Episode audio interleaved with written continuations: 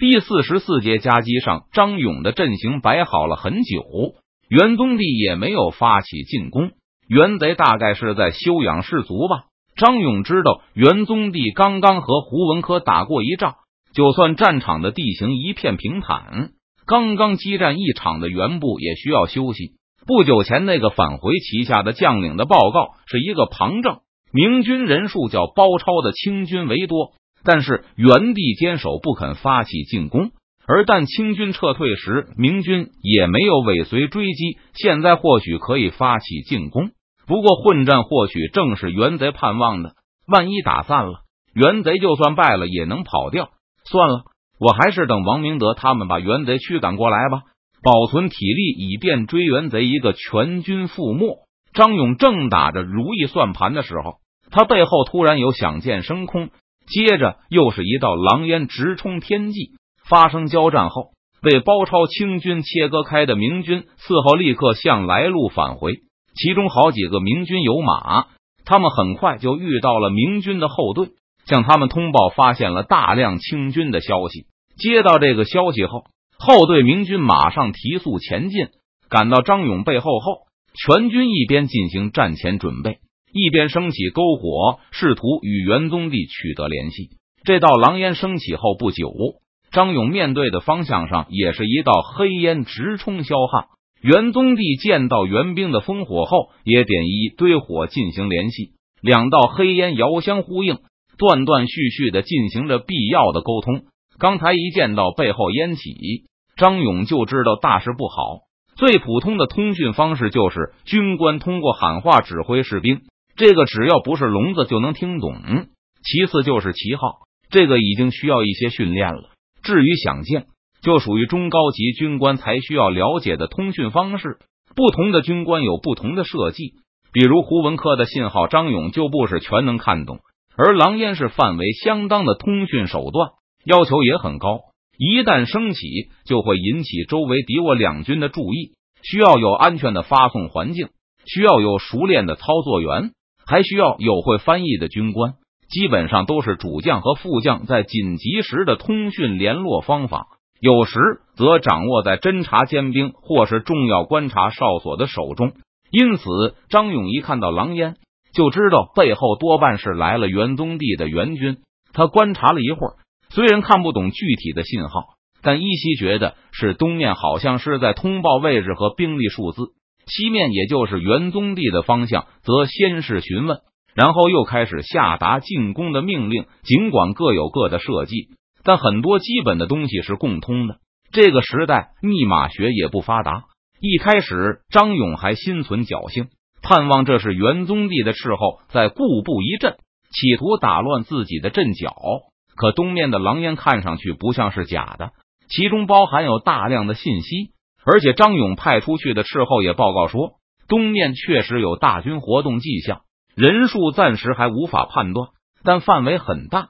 如果是正常布阵的话，大概超过千人。这可能还只是一部分。我就知道元贼怎么会突然胆子大起来和我放队，果然是想以众欺寡，怪不得迟迟不肯进攻。这个胆小如鼠的懦夫，张勇气急败坏的大叫起来。他知道更多的明军可能会陆续抵达，明军的强大实力让张勇很吃惊，因为他已经在西面观察到两千上下的明军甲士兵。现在背后明军既然敢于向自己逼近，那么至少也会拥有一千多的甲士。元贼哪里来的兵？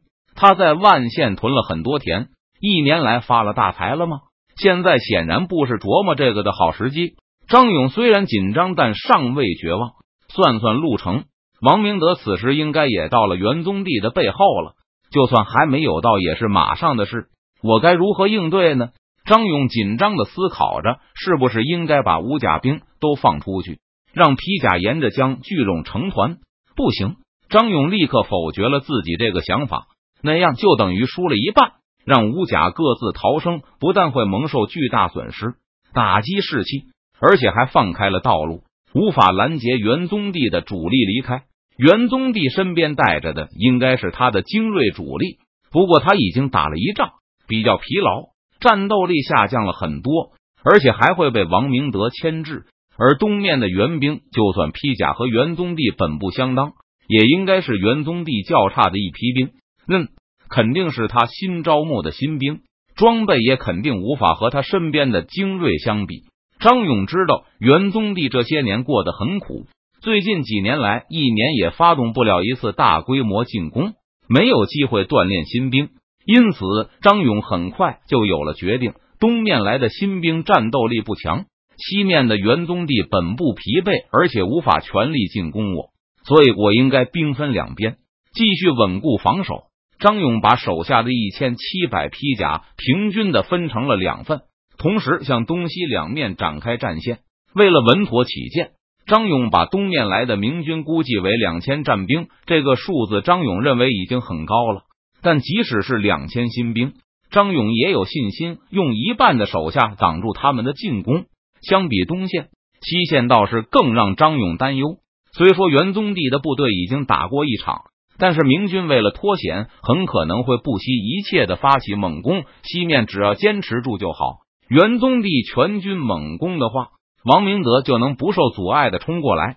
只要我咬紧牙关坚持住，那元宗帝还是死路一条。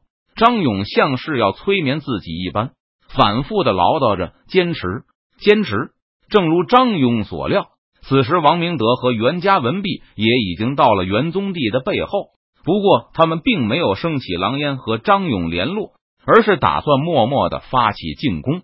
指着天空上的那两道狼烟，王明德对袁家文弼说道：“既然贼人还在用烽火联络，那就说明张提督还堵在他们中间。我们应该迅速发起攻击，为张提督解围，或者等袁贼发起进攻后。”我们再进攻为好。袁家文弼有不同的看法。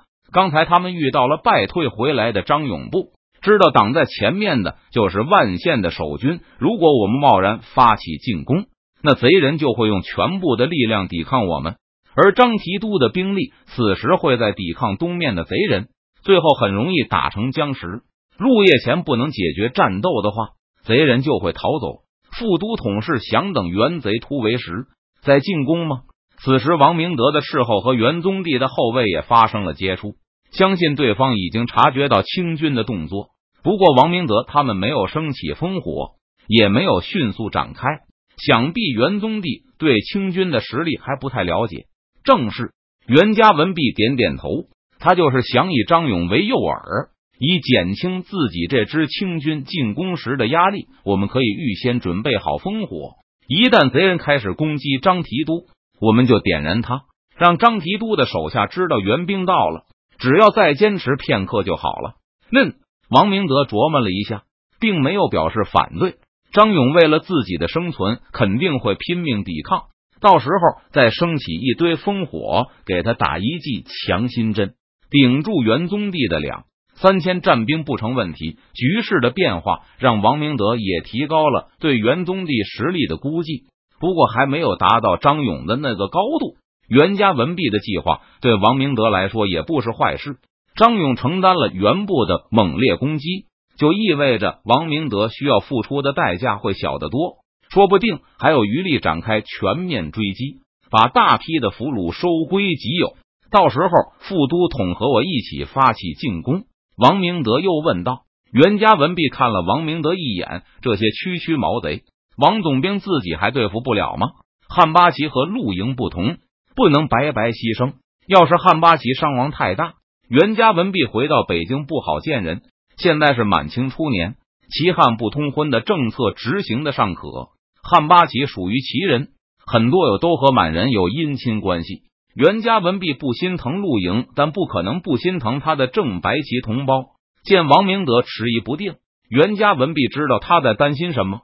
就拍着胸脯保证道：“等击溃了贼人，开始追击后，无论是披甲还是无甲的贼人，我都不会滥杀，也不会交给别人，而是统统送给王总兵。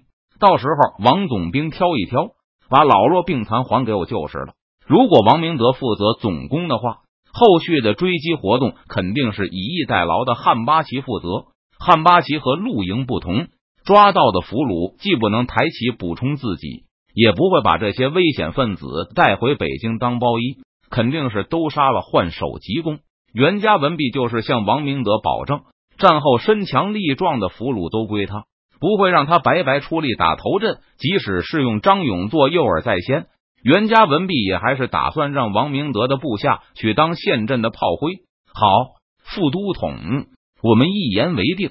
王明德很有炮灰的自觉，和八旗兵并肩作战，要没有这点觉悟，那真不用混了。既然袁家文弼保证把所有的俘虏都交给自己，而不是其他人，王明德认为这炮灰就当的物超所值。对了，副都统，能不能让你麾下的火器兵助战？王明德估计，元宗帝虽然判断不清自己的兵力，但还是会留下数百甲兵掩护后路。如果有八旗的鸟铳和虎蹲炮掩护，王明德的损失就会更小了。理所应当，袁家文弼一口答应下来。